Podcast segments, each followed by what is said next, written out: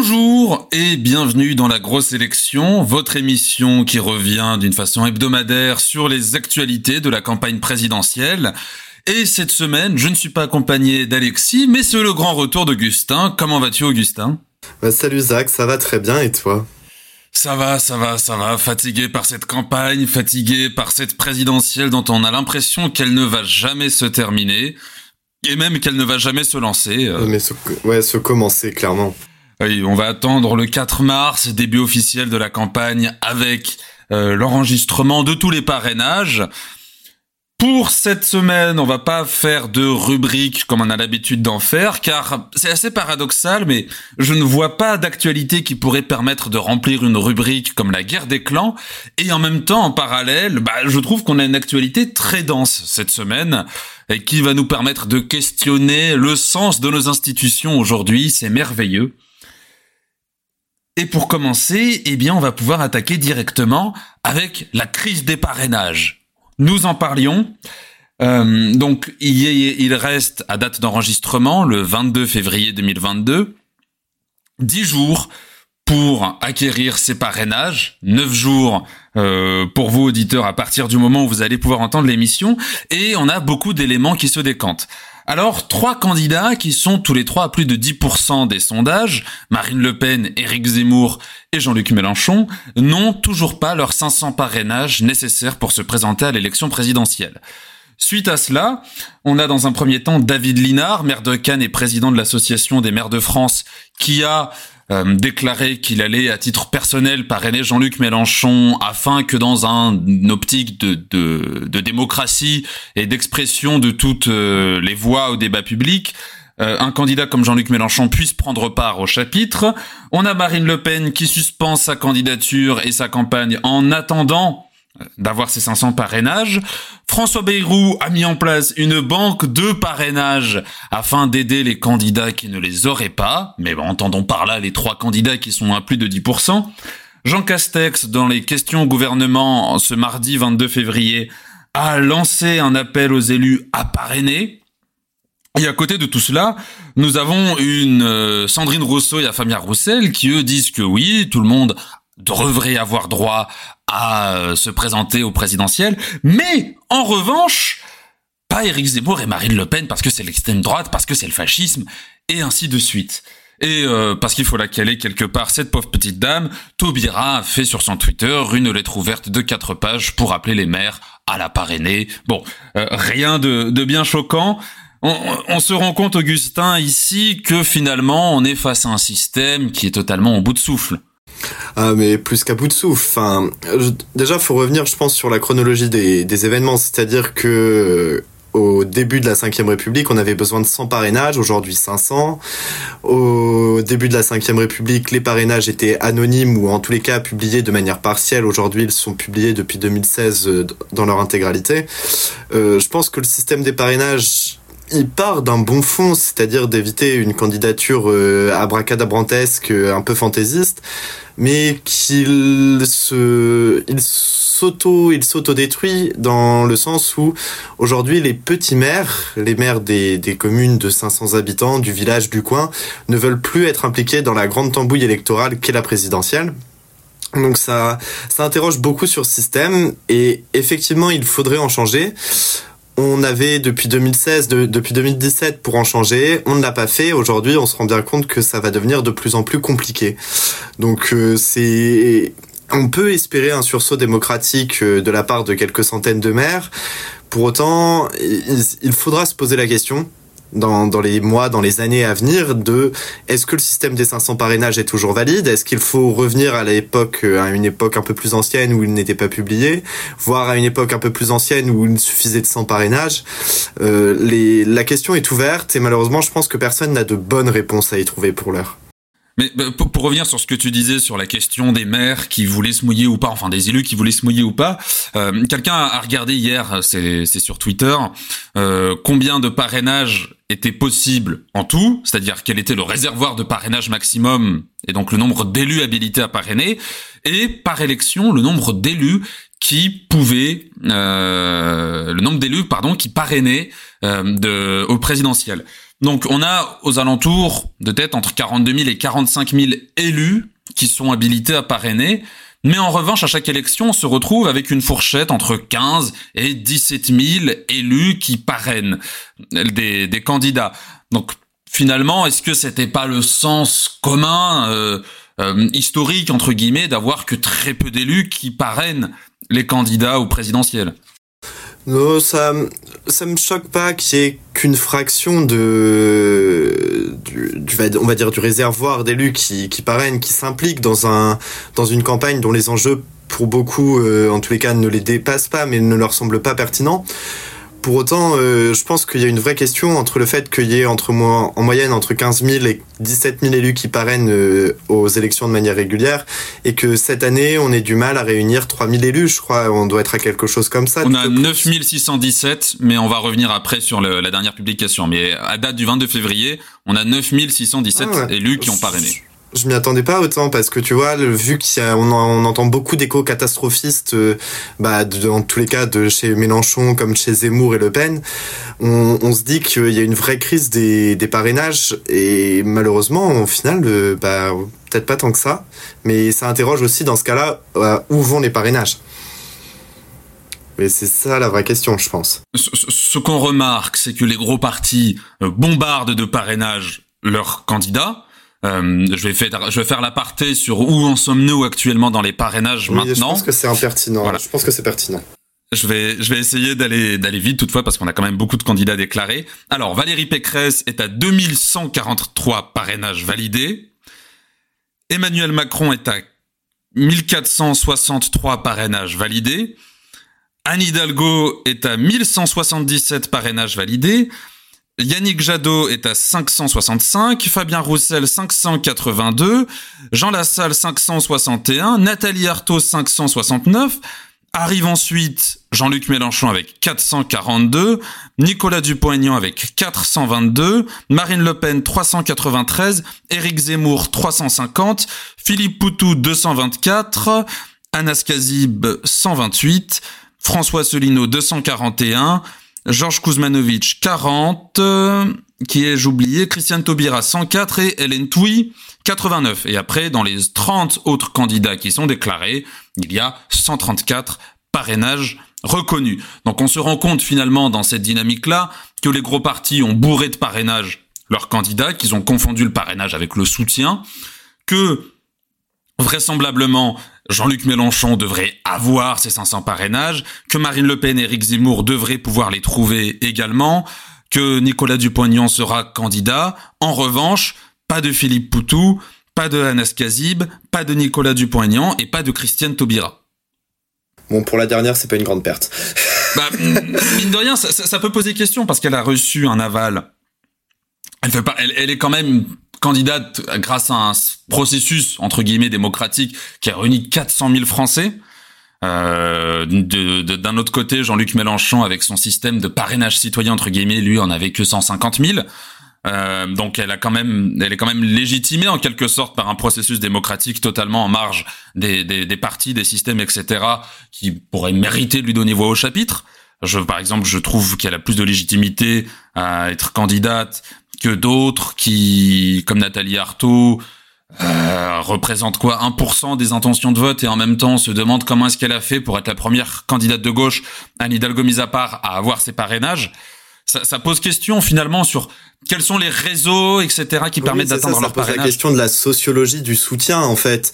C'est c'est une question qui est, je pense, vachement intéressante sur euh, la manière et l'engagement euh, de des soutiens des candidats à la présidentielle. C'est-à-dire que c'est bien beau d'avoir un, un, un soutien citoyen pour euh, dans le cas de la primaire populaire à je sais plus 300 000, 400 000, tu l'as dit tout à l'heure. 400 000. 300 000 citoyens qui signent, mais pour autant, est-ce que faut aussi prendre en compte le, le jeu des institutions telles qu'elles sont? Et c'est bien d'avoir des parrainages citoyens. Pour autant, si vous n'avez pas de, parrainage euh, institutionnel, on va dire, en tous les cas officiel, bah, y a, y a en tous les cas, il y a un travail qui est mal fait. Je pense. Je pense que, enfin, moi, je suis partisan d'un double système de parrainage citoyen et parrainage par élu. Là-dessus, il y a, y a aucun souci. Mais je pense qu'il y, a une vraie question sur euh, la manière dont, dont travaillent les réseaux effectivement de, de soutien des candidats. Surtout que, enfin, le problème pour euh, pour euh, je pense le cas Taubira en tous les cas, c'est que ces parrainages en fait sont ceux qui sont aussi allés à Anne Hidalgo. Son réservoir de parrainage était à peu près le même.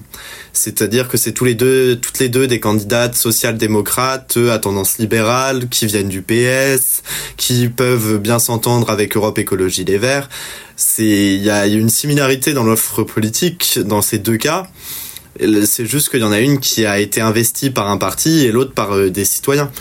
Donc euh, quand je dis c'est pas une grande perte, c'est pas une grande perte parce que justement elle est très similaire à Anne Hidalgo, euh, pour toujours pour Christiane Taubira. Plus libérale même. Plus libérale même, oui effectivement. Pour autant, euh, je pense que la, la vraie question c'est aujourd'hui, qui osera remettre en cause le système des 500 parrainages et qui osera aller au bout du travail, en fait, pour le réformer? Il y a plus besoin de le réformer qu'autre chose, mais est-ce que quelqu'un aura le courage politique de s'y coller? Ou est-ce qu'on va se retaper là, dans, dans 5 ans la même, euh, la même tambouille à aller chercher des parrainages, à aller chouiner à droite à gauche?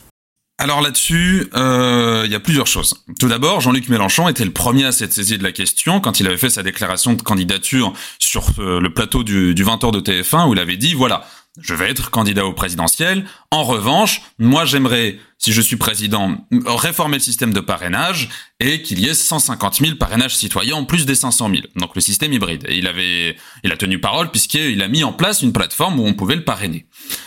Ensuite, on a eu une euh, proposition de loi organique qui avait été mise en place euh, par, qui avait été proposée pardon par euh, les socialistes, qui visait à également faire en place un système hybride où on a 250 parrainages d'élus et 150 000 parrainages citoyens.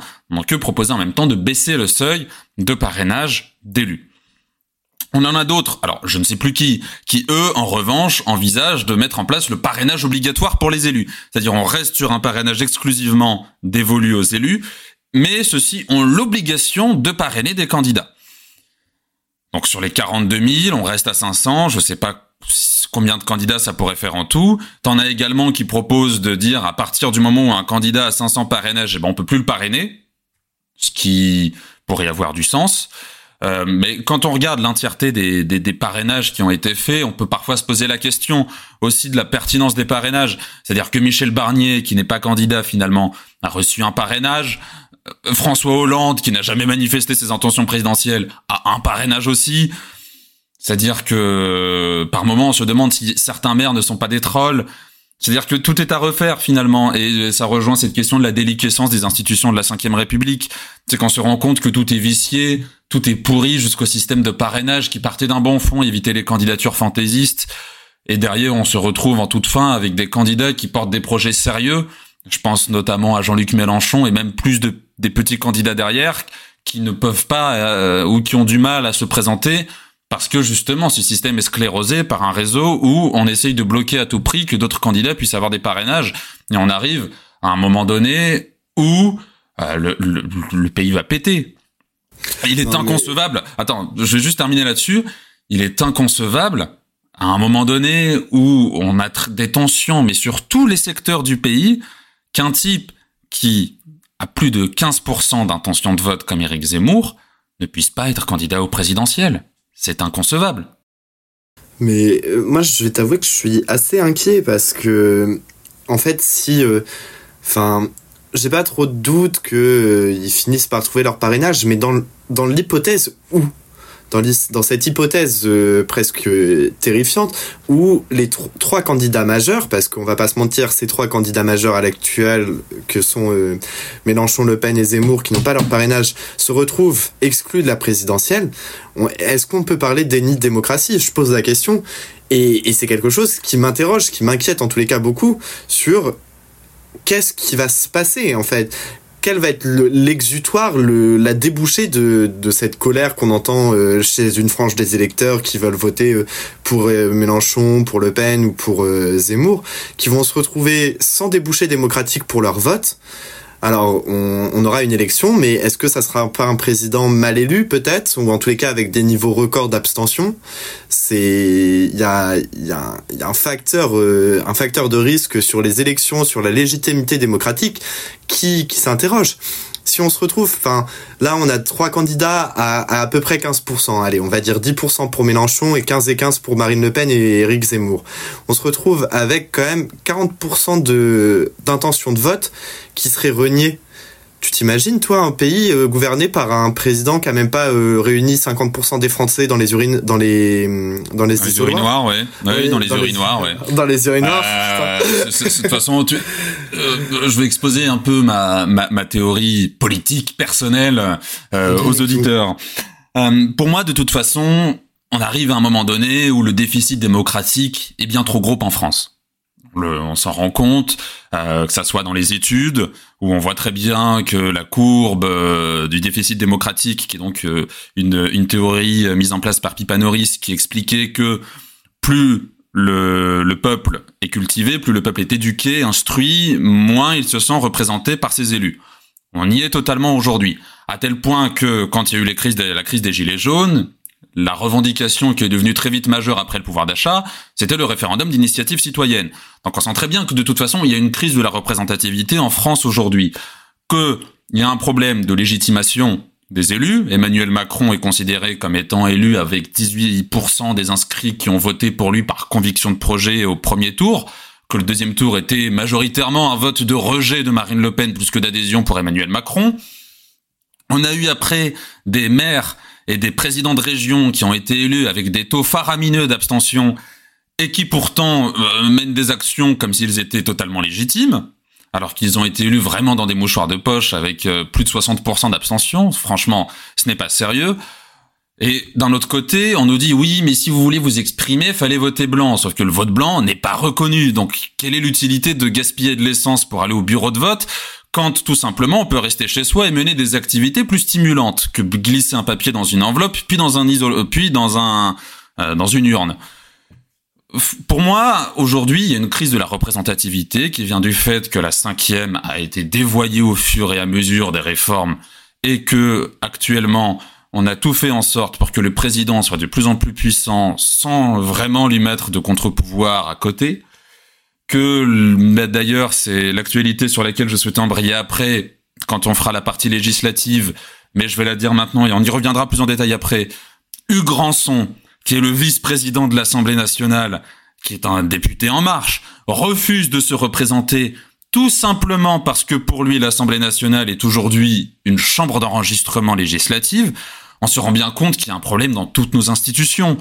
Donc, à compter de cet instant, pour moi, de toute façon, le prochain président sera pas légitime aux yeux d'une partie importante de la population et que l'enjeu majeur de ce futur quinquennat sera de revoir de fond en comble le système, de, pour refaire une nouvelle république.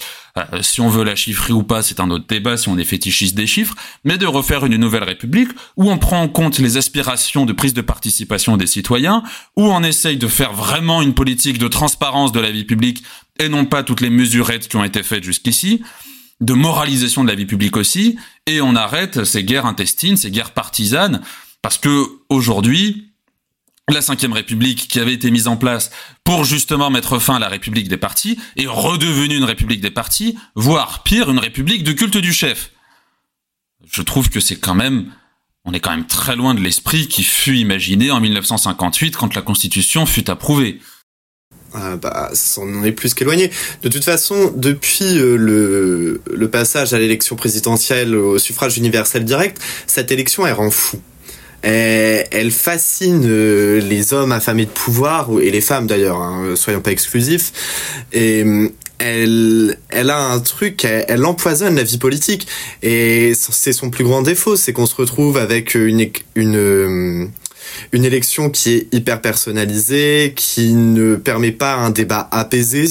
Enfin, rien que l'inversion du calendrier électoral, et je suis désolé, je sais que j'avance sur le, le, programme de l'émission, mais l'inversion du calendrier électoral entre les législatives et les présidentielles, quand les législatives précédaient les présidentielles, il n'y avait pas de souci. C'était quand même, on avait plus de temps pour débattre du programme. Aujourd'hui, on se retrouve avec un une élection où on élit une personne, on élit un chef, et cinq ans plus tard, on lui coupe la tête. Et entre temps, bah, qu'est-ce qui s'est passé? Bah, il a fait ce qu'il voulait. Je suis, enfin, moi, je suis, je suis assez d'accord avec toi. Hein. Les institutions sont pourries. Par contre, je suis pas optimiste sur le fait qu'on arrive à en changer dans les cinq ans à venir. Non, non, on n'en changera pas si c'est un candidat de droite. Non, et puis même un candidat de gauche, je suis dubitatif. C'est bien pour ça que je dis que cette élection est rend fou. C'est que une fois qu'on a été élu par une part non négligeable de la société d'un pays, par euh, une population qui se compte en millions, comment Et, c'est une vraie question. Je suis sincèrement curieux.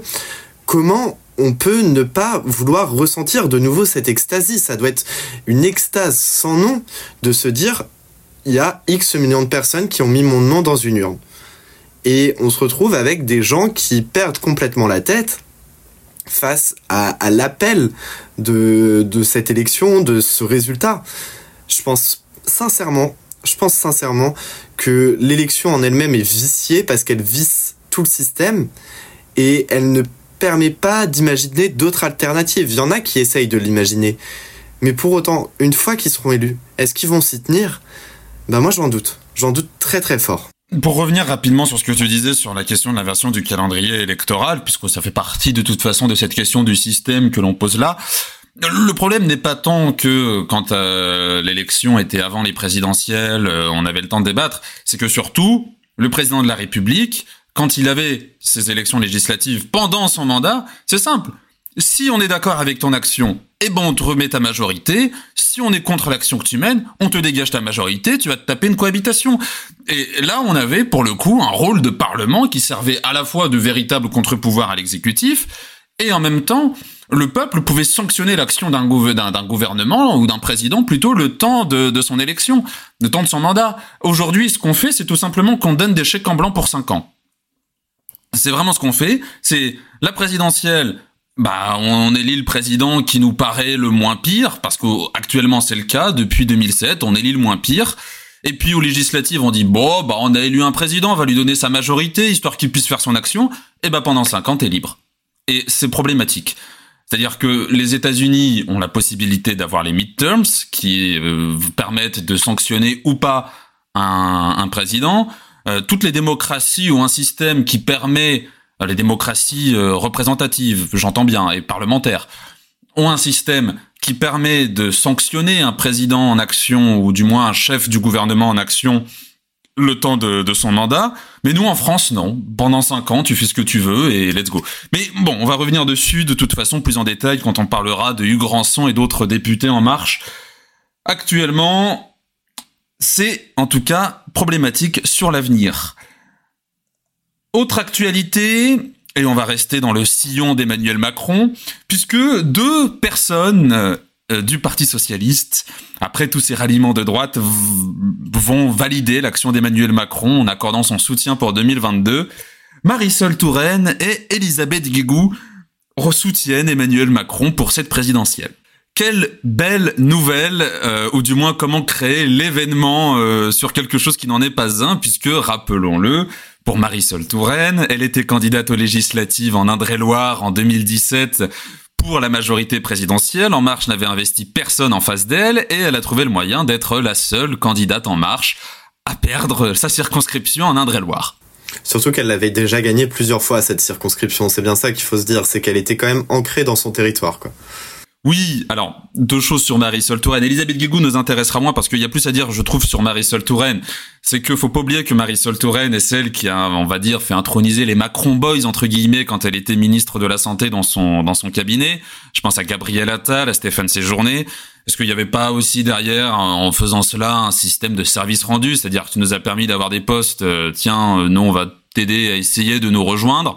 Et là, est-ce que finalement cette euh, annonce en grande pompe qui a été reprise par tous les ministres qui ont quand même qualifié Marisol Touraine de grande voix de la gauche, euh, Clément Beaune, euh, la boussole qui indique le Sud. Est-ce que finalement ces grandes annonces de soutien en grande pompe ne servent pas de contre-feu à Emmanuel Macron et à tous les torrents qui peut se prendre dans la figure dans sa gestion de la crise ukrainienne? Ou dans le fait qu'il ne se déclare toujours pas candidat? Euh, je pense que d'ailleurs pour euh, la déclaration de candidature de Macron, euh, j'y repense, mais ça commence à devenir un réel problème. On, va y venir après. Ouais. Et pour ce qui est de Marisol Touraine, je pense que c'est pas une, enfin, ça fait longtemps que le PS était en déliquescence, elle avait déjà fait campagne pour eux. C'est juste ramener des cadres pour ramener des cadres, c'est pas forcément pertinent. Ils le font. Sincèrement, j'y vois pas beaucoup d'intérêt stratégique quand c'est des personnalités qui sont globalement oubliées de la vie publique depuis des années, quoi. Oui, oui, non, mais de toute façon, il n'y a pas grand-chose à dire dessus. Il fallait la placer parce qu'il fallait la placer, cette histoire. euh, alors, pour la déclaration de candidature d'Emmanuel Macron, étant donné que tu as déjà mis un pied dans le plat, Emmanuel Macron devait déclarer sa candidature cette semaine.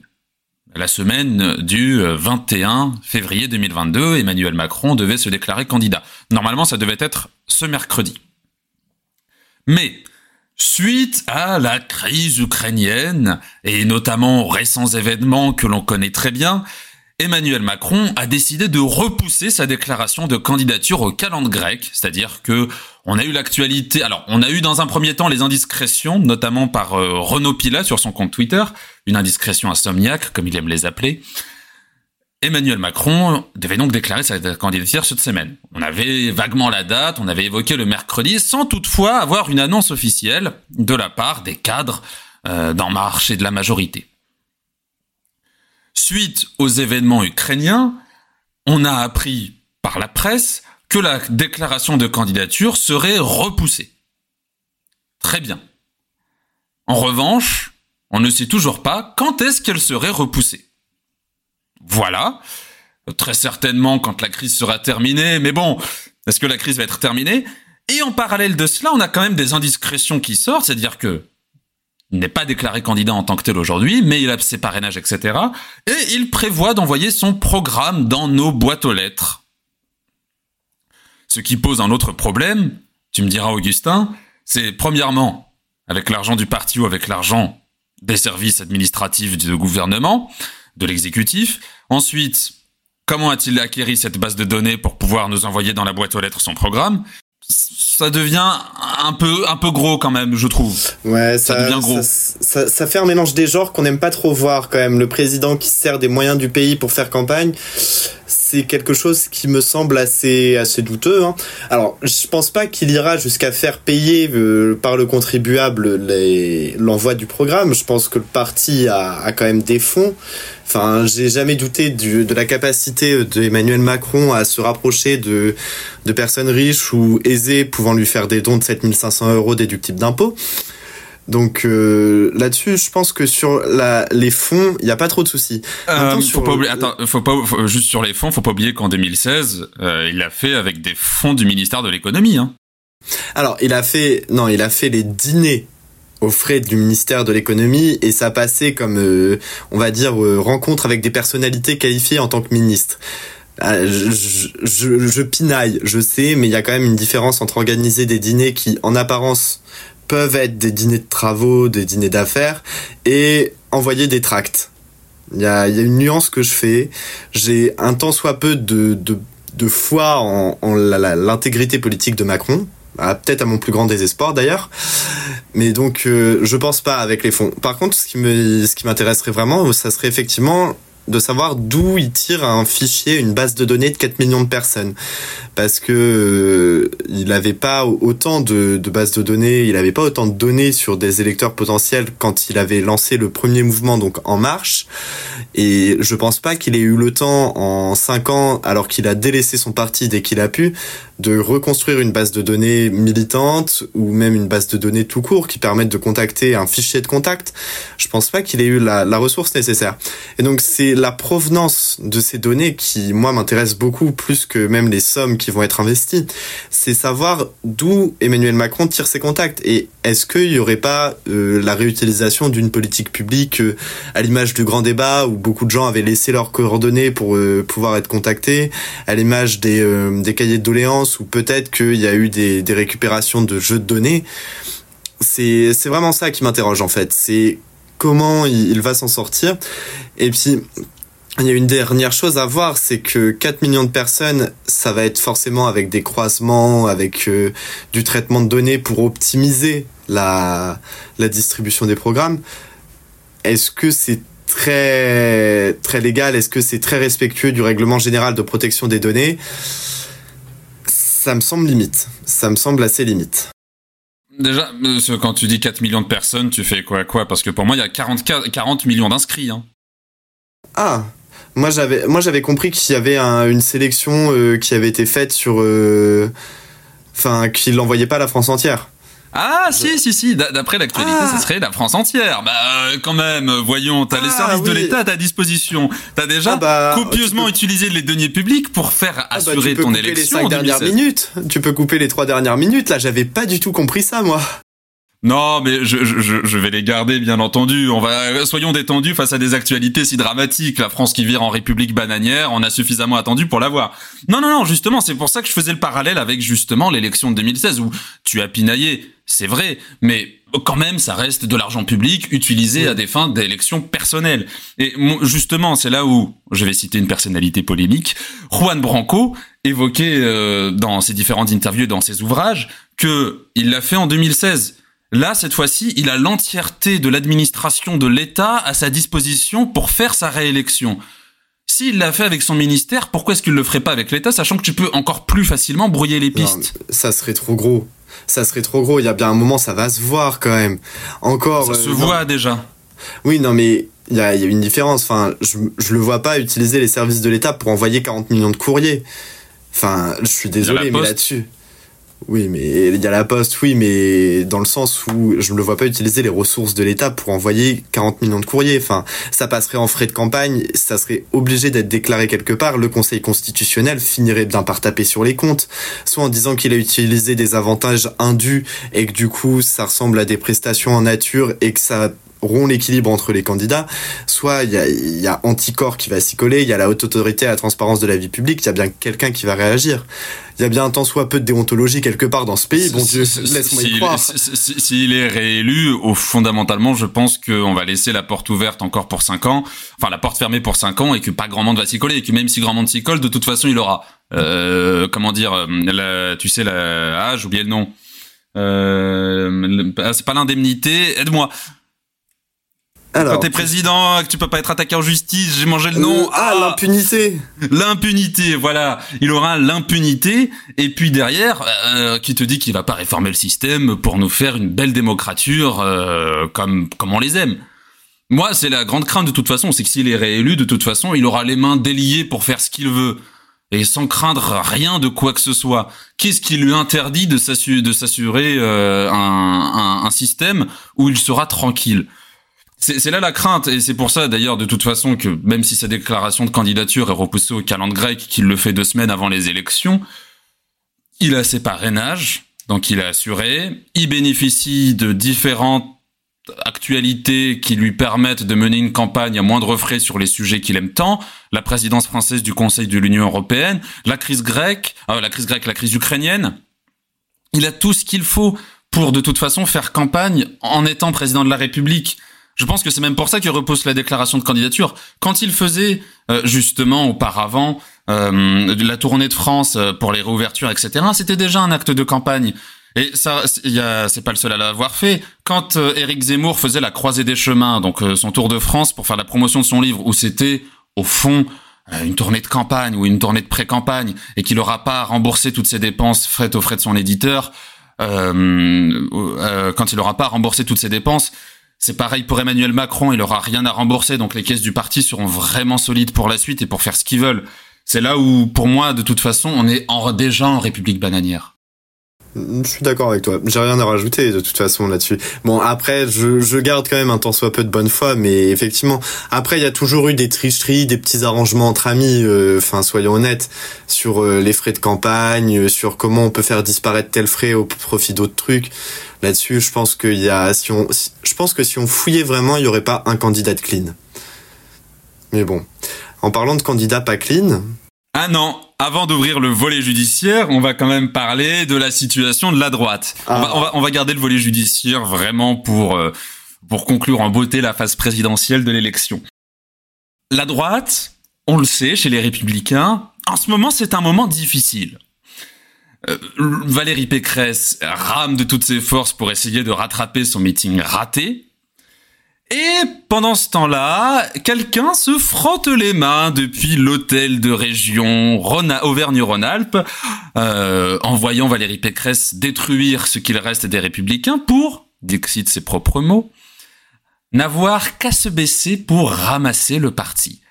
Oui, Laurent Vauquier espère une totale rétamade de Valérie Pécresse pour reprendre ce qu'on lui a retiré, ce qu'il estime injustement des mains, et donc euh, se reprendre un destin national. Euh, c'est prendre à nouveau de, de se rêver président de la République, lui aussi à l'avenir.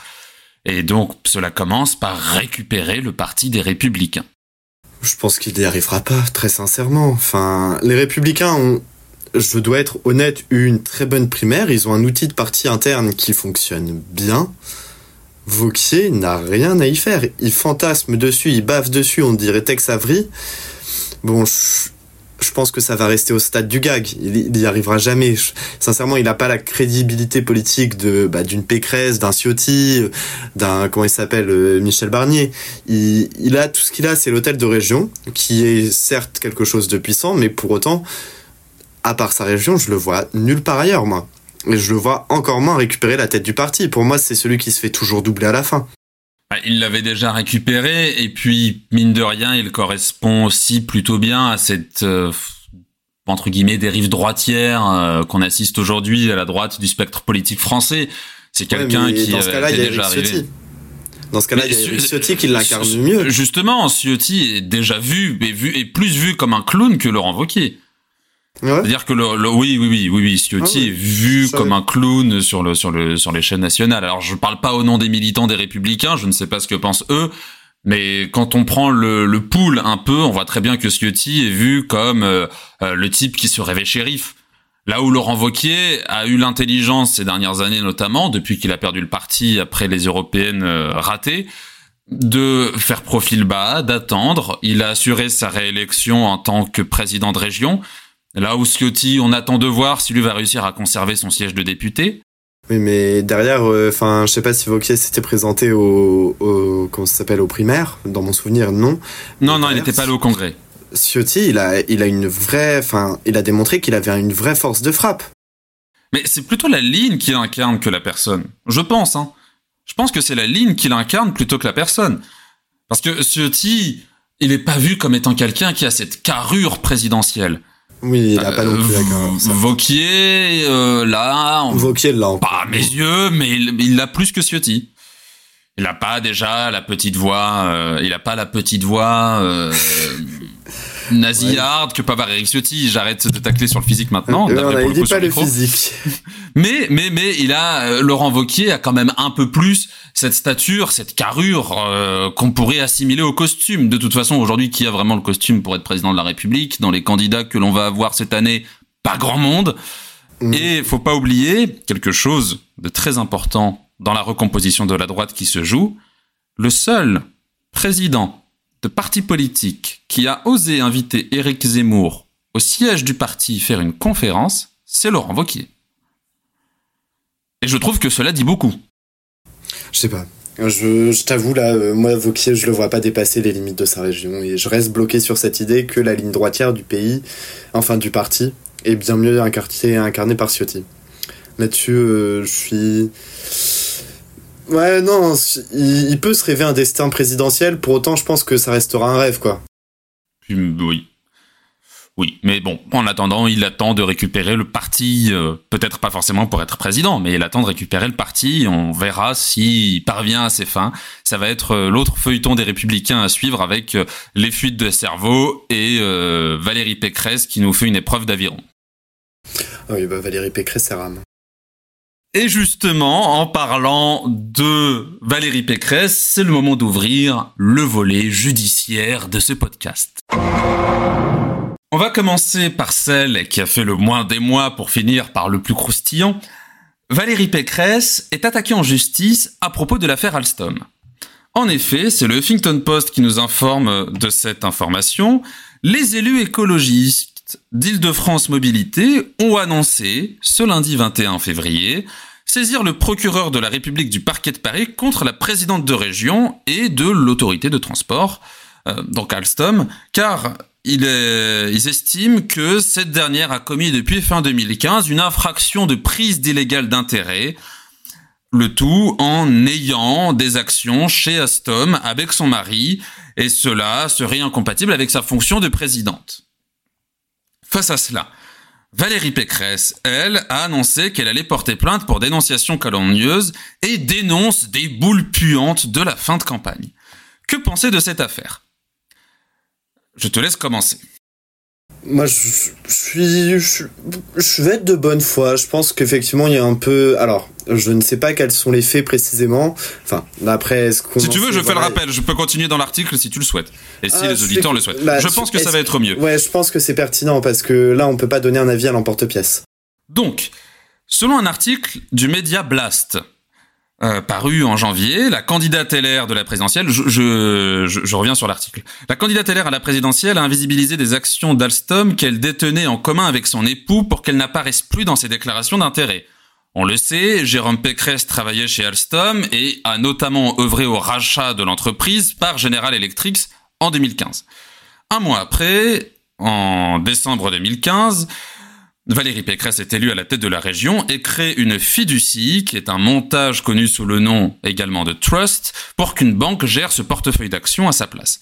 Depuis, Île-de-France Mobilité, qui gère donc tous ces réseaux euh, de transport en commun de la région Île-de-France, a commandé près de 2,4 milliards d'euros de matériel roulant à Alstom. Donc on aurait une prise d'illégal d'intérêt avec donc un petit conflit d'intérêts, qui euh, bah, c'est commun à droite, c'est commun à droite. C'est commun. Non, alors s'il y a vraiment cette histoire de fiducie et que du coup elle n'est plus en, en, gérance directe de ses actions, mais que effectivement elle en possède, si c'est pas elle qui a pris la décision de les conserver, il y aura rien. Je pense que là c'est un peu de la politique politicienne comme dirait l'autre. Il y a faut juste vérifier si effectivement le montage financier est réglo, mais après, euh, si c'est pas elle qui est en gestion, ça sera pas intéressant. Bon, par contre, s'il s'avère qu'il y a effectivement prise illégale d'intérêt, elle va finir très gentiment au tribunal de Versailles et ça nous fera tous plaisir. On va, on va voir de toute façon ce qui va se passer par la suite. Après, euh, de toute façon, le conflit Alstom, on sait très bien que c'est, euh, enfin, l'affaire Alstom est une affaire qui mêle beaucoup trop de personnes et que c'est presque un nœud difficile à démêler aujourd'hui entre le, le, cas Macron, le cas Madame Pécresse et Jérôme Pécresse. Donc, on verra ce qui va se passer dans cette affaire. Maintenant, passons, pour parler dans le champ lexical qu'il aime tant, à, au plat de résistance de cette rubrique judiciaire. Ah. Nous avons ici une belle côte de bœuf, si je peux parler comme Fabien Roussel.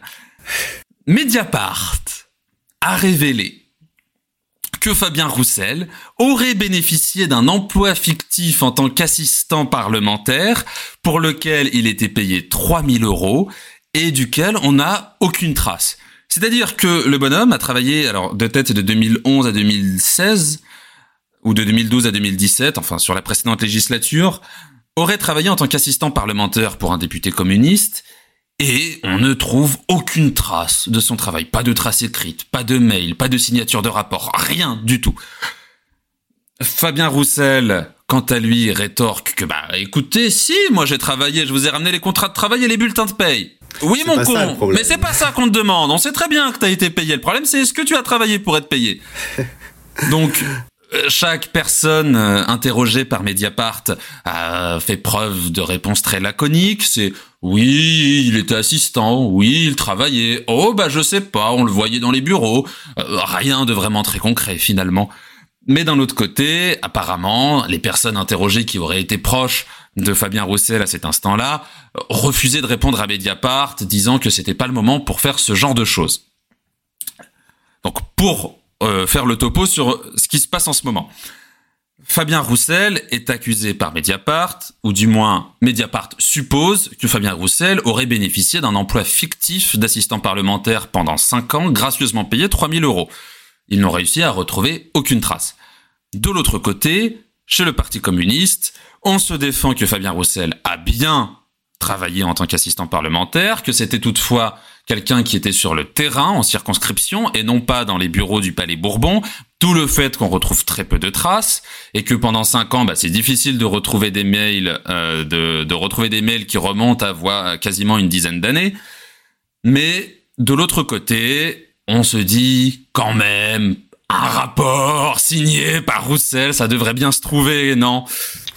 Non, mais moi, ce qui me fait rire, c'est que j'ai une fois inébranlable dans dans la stratégie de Mediapart, c'est-à-dire d'abord on amorce le poisson en sortant un petit papier et après on envoie on envoie la, la, la sauce. Parce que je pense que Mediapart ils ont pas enfin je les crois pas assez bêtes pour juste sortir un petit truc comme ça. Quand ils sortent des trucs en période de présidentielle, de toute façon, à chaque fois, ils ont sorti des dossiers longs comme le bras et ça a rafalé tout le monde. Donc, je pense que Roussel a intérêt à bien préparer sa défense, a intérêt à sortir des preuves, a intérêt à trouver un petit rapport, je sais pas, un, PV d'audition communale à Saint-Trifouilly-les-Oies, un truc ou dans une salle polyvalente, je sais pas, faut qu'il trouve un truc.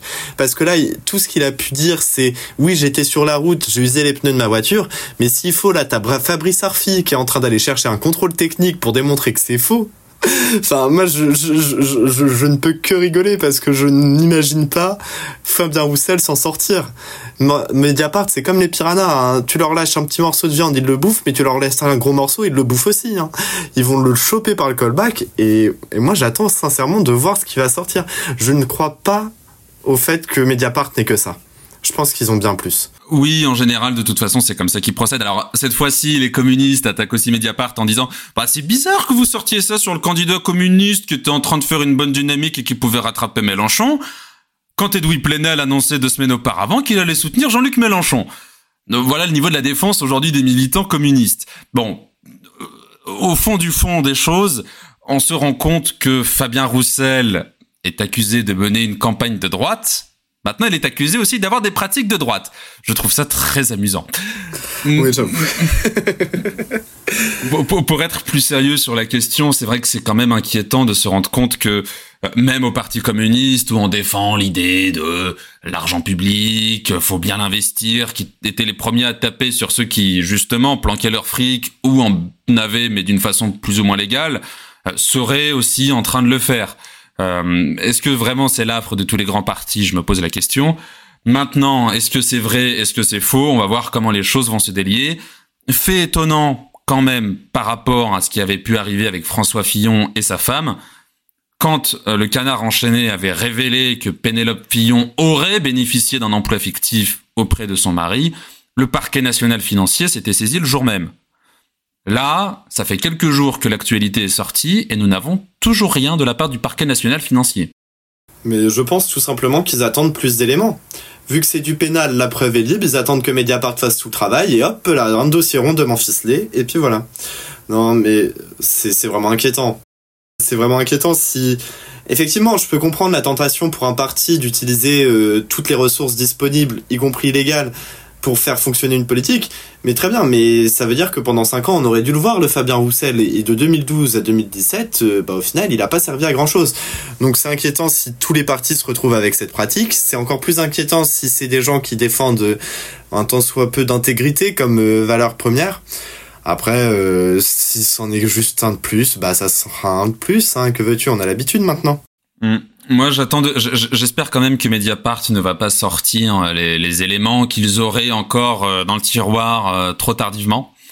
Que mine de rien, ils, ils, amènent une réponse assez vite, étant donné que bah faut pas traîner quoi. C'est-à-dire que ça peut biaiser le vote. Si jamais Fabien Roussel euh, euh, aurait travaillé d'une façon fictive ou même l'inverse, s'ils ont eu des informations fausses en tout cas, ça démontre soit que quelqu'un qui était au Parti communiste veut tirer, euh, veut tuer la campagne de Fabien Roussel. Sébastien Jumel, je mets une pièce sur toi.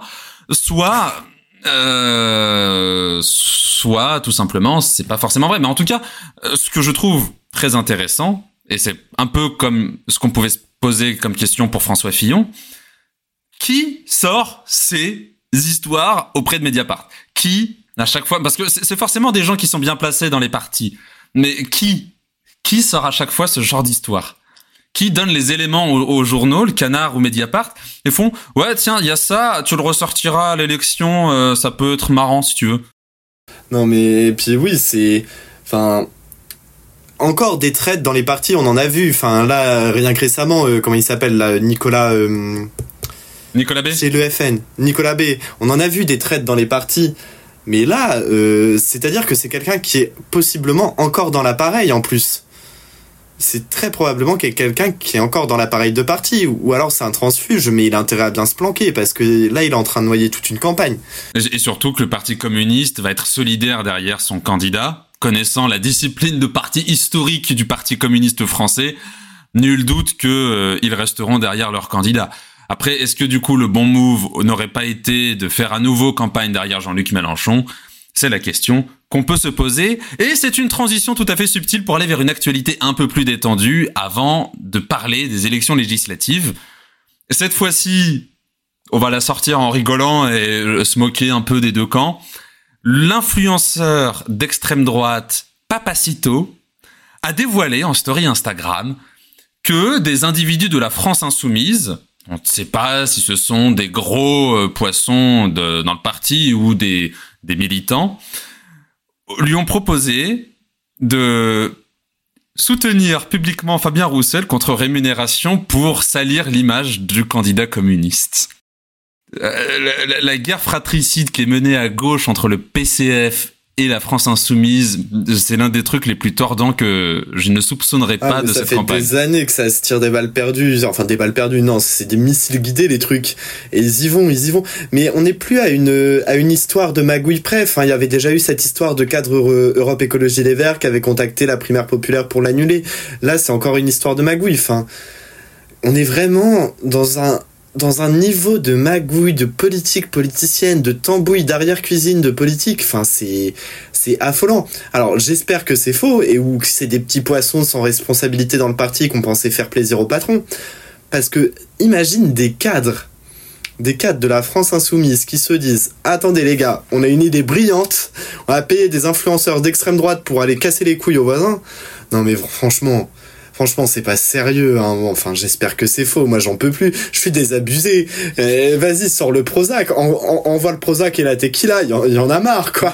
Alors, pour, pour, pour, recontextualiser un peu, pour les, nos auditeurs, donc Papacito avait fait une story où il saluait la campagne de Fabien Roussel. Pour lui, c'était la première fois qu'un candidat de gauche euh, assumer une belle position, on va dire entre guillemets laïque, anti-immigration, donc toutes les choses pour lesquelles on reproche à Fabien Roussel de faire une campagne de droite, notamment la question de la euh, de la table euh, de la table pour le dîner à 19h. Et à la suite de cela, des militants insoumis lui auraient proposé de le payer pour dire que voilà, Fabien Roussel, je vais te soutenir. Euh, t'es un candidat que je trouve très bien, malgré le fait que tu sois communiste, etc., etc on en arrive à des bassesses, mais c'est là où tu te dis, mais 2027, quand tu auras toute la génération TikTok, etc., qui sera en droit de vote, mais à quoi ça va ressembler? À quoi ça va ressembler? Vraiment? On fera, on fera des meetings en twerkant dans des églises. Let's go. Basculons pour la première fois dans la grosse élection, dans la rubrique législative.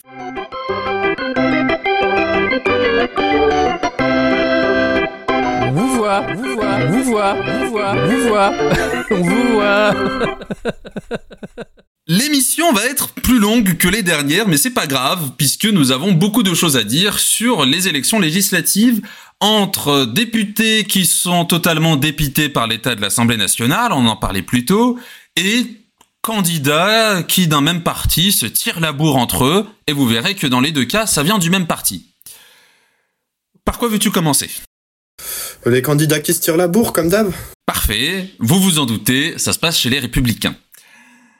Deux départements de la région centre se voient mener une guerre fratricide au sein des majorités euh, républicaines, on va dire.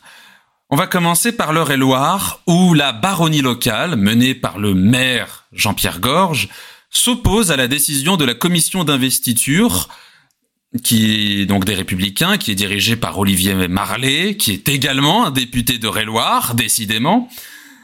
Donc, Jean-Pierre Gorge euh, s'oppose à la décision de la commission d'investiture des Républicains qui a choisi d'investir son ancien adjoint Ladislas Vergne, dirigeant des jeunes républicains du 28, à la députation, lui voulant que ça soit son historique adjointe, Karine d'Orange, pour contextualiser, qui est donc son adjointe depuis maintenant plus de 20 ans. Le fait est que, actuellement, donc Ladislas, qui était l'adjoint quand il a eu sa, euh, son intronisation en tant que candidat pour les Républicains aux législatives, a perdu tout son portefeuille à la municipalité et Jean-Pierre Gorge a saisi, avec Karine d'Orange, euh, la commission en, référé en quelque sorte pour s'opposer à ces décisions et demander à ce que ce soit sa championne qui y aille. Donc c'est une sacrée tambouille locale, tambouille de baronnie locale, comme on les aime, comme cela nous fait aimer la politique, si je puis dire. Et donc, on est suspendu actuellement à la décision. Olivier Marlet a rétorqué que c'est pas à lui de faire la loi, ça fait des années qu'il est plus au parti, je vois pas qu'est-ce qui vient nous emmerder. Malgré le fait que Jean-Pierre Gorge soit l'un des premiers soutiens de Valérie Pécresse et qu'on le soupçonne d'avoir un ministère, notamment la cohésion des territoires ou quelque chose dans le genre, si Valérie Pécresse venait à être élue. Ah, c'est bon ça. Ah, c'est vraiment de la tambouille politique. Ça affleure bon l'arrière-cuisine de restaurant un peu graisseux, un peu sale, en fin fond de campagne. C'est ça la politique comme on l'aime, des tirs dans les pattes entre copains. Tu vois, je suis sûr qu'il est passionné de chasse, ton Jean-Pierre Gorge, vu comment il tire sur ses potes. oui, bah la, chasse est une pratique courante en Eure-et-Loire. Mais donc, ce que ça dit surtout, c'est que comme plus les législatives vont approcher, plus on aura ce genre d'histoire. Moi, j'attends les En Marche, euh, comment ça va se passer en, marche. Mais on, en viendra quand l'horreur viendra. Mais ça nous annonce déjà que du bon pour cette élection et de quoi être parfaitement dégoûté à la fin et de quoi faire des taux d'abstention à 75% pour créer un conflit. Enfin bref. Tout ça pour dire que ces législatives commencent très bien, commencent vraiment dans une optique positive, que ça va être fascinant à suivre et surtout que bah on a beaucoup de baronnies locales qui vont se casser la gueule. Vraiment. C'est là où, on peut faire le parallèle avec ce qui se passe d'ailleurs euh, chez nos amis les républicains de Touraine. Donc, je vais respirer un coup et revenir sur cette affaire aussi. La Direction nationale des Républicains, donc la même commission d'investiture, investit Svetlana Nikolaev sur la circonscription Amboise, Château-Renaud, Bléré, Montlouis. Alors qu'il y a quelques semaines, la commission d'investiture départementale avait choisi Angélique Delahaye, ex-élue européenne, ex-maire et ex-conseillère régionale expérimentée et reliée aux réseaux agricoles locaux.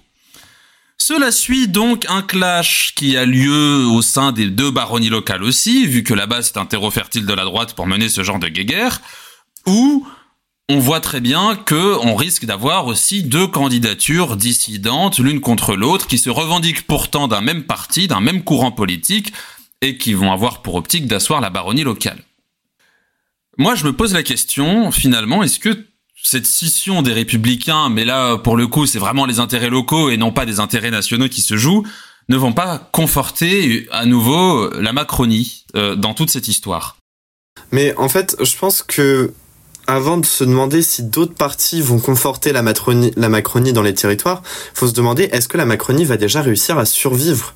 Est-ce qu'il y, a un tel taux de renouvellement qui est prévu à l'Assemblée. Enfin, tu l'as dit, le vice-président de l'Assemblée qui se représente pas quand même, c'est un peu inquiétant sur l'état de notre Assemblée. Donc, sachant qu'il y a des députés qui avaient moins de pouvoir, qui ont pourtant fait le même mandat, moi, je pense que le plus gros danger pour la Macronie, ça vient pas de l'extérieur, ça vient vraiment de l'intérieur, de la considération qu'il est donnée aux députés.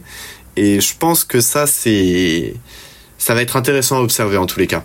Après que d'autres partis viennent euh, se tirer sur les plates-bandes de la Macronie, ça bien sûr, c'est un peu le ça fait partie du jeu. Mais je pense qu'on aura en tous les cas un parti plus solide parce qu'on aura une candidate euh, qui aura fait sa campagne jusqu'au bout pour LR et du coup on aura un parti plus solide qui se laissera peut-être moins tenter à une espèce de de sauvegarde des intérêts au passage euh, en passant en passant chez l'ennemi. Mais tu sais, alors avant de basculer sur la Macronie vu qu'on avait dit qu'on en glisserait un mot, je trouve que cette guerre intestine au sein des républicains, tantôt sur le, le tantôt au niveau national qu'au niveau local, où je prends l'exemple tout bête de Chartres. Il n'y a jamais eu euh, une telle dissension face au parti des Républicains à Chartres et dans le parti des Républicains à Chartres. Euh, donc, et en Indre-et-Loire, c'est pareil, c'est-à-dire que c'était des guerres internes, mais au moment où il fallait présenter un candidat, eh ben, il y avait un mec naturel qui sortait, et euh, voilà, le parti allait le suivre. Là, ce que je vois au sein des Républicains, c'est vraiment le signe de la déliquescence complète et totale du parti. C'est que les Républicains est en train de mourir, et que même à l'échelle locale, il est en train de crever, et que ça fait partie de finalement de la recomposition de la droite, où une moitié va être phagocytée par euh, la République en marche et l'autre moitié va être phagocytée par Reconquête. C'est, je trouve que c'est vraiment le, champ du signe dans le plus total, c'est que ça explose de partout à toutes les coins. Et Horizon, oui, bah, Horizon on en a parlé la semaine dernière où on voyait que même Philippe n'était plus tant convaincu de son rôle de sas de décompression. Mais fondamentalement, l'état du parti tel qu'il est à l'échelle locale, va dégoûter les électeurs parce que quoi qu'on pense, les gens vraiment intéressés par la politique, notamment ne serait-ce que les militants, suivent la presse locale, la PQR. Et au national, bah, tout simplement ce qui se passe au national va commencer de plus en plus à sortir et ça va aussi dégoûter l'électorat traditionnel qui lui n'est pas forcément engagé au sein des républicains. Mais voilà, c'est le signe total de la déliquescence et c'est pour cela que j'ai hâte que l'élection se termine pour enfin signer les rubriques nécrologie du Parti socialiste et des républicains. Euh, parce que tu penses qu'il en reste en vie au PS Oui, oui, oui, il en reste 2%, mais il en reste. Et quoi qu'on pense, ils ont quand même une, assise locale assez forte. Et donc, s'agissant maintenant de la République en marche, c'est, ça rejoint totalement ce que tu dis. Alors, on l'a esquissé un peu tout au long du podcast, on l'a esquissé un peu tout au long de l'émission, mais c'est le moment d'en parler et d'ergoter dessus, d'essayer d'en tirer des bouts d'analyse.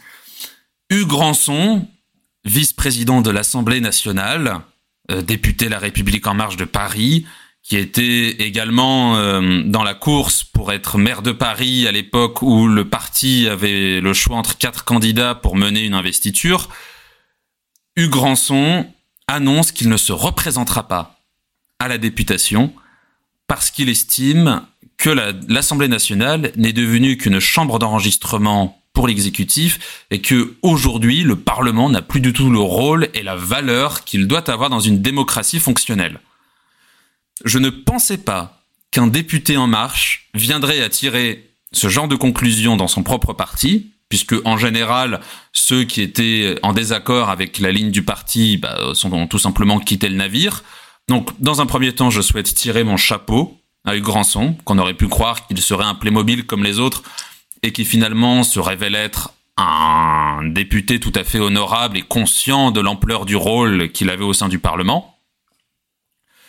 Et dans un deuxième temps, cela montre à quel point, même au moment donc où euh, l'exercice parlementaire se clôt, les langues vont enfin se délier. Il y aura certainement d'autres députés qui ont pu être critiques au cours du quinquennat qui vont aussi avouer ce qu'ils ont sur le cœur. Si c'est pas tout de suite, ça peut être après. Et cela montre à quel point finalement euh, le constat à tirer aujourd'hui sur la situation de l'Assemblée nationale est tout proprement alarmant.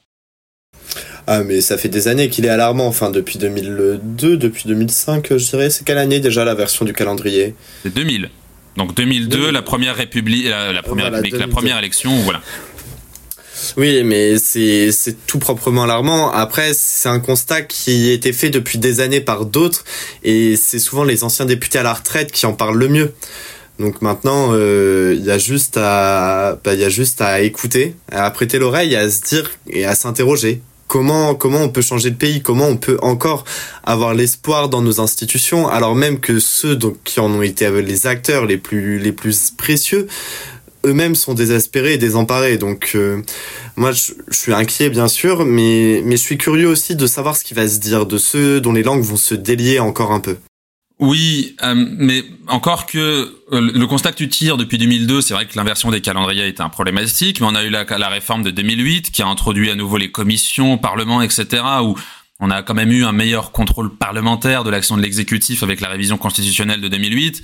En 2012, ou plutôt pendant la 14e législature qui a commencé en 2012, on a eu l'épisode des frondeurs qui nous a montré que les députés, malgré la discipline de partis et de groupes qui en est attiré, bah, peuvent avoir un esprit critique et donc être tout à fait opposés à l'action menée par l'exécutif, même s'il est de la même couleur politique qu'eux.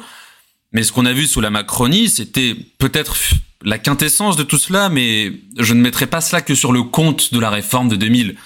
C'est-à-dire que l'esprit Playmobil de Godillot que l'on avait avec la réforme de, avec la, la mandature en marche, c'était à pousser à des potards qu'on n'avait jamais eu jusqu'ici. C'était une discipline de parti où tout ce qui venait pas de notre groupe était rejeté systématiquement.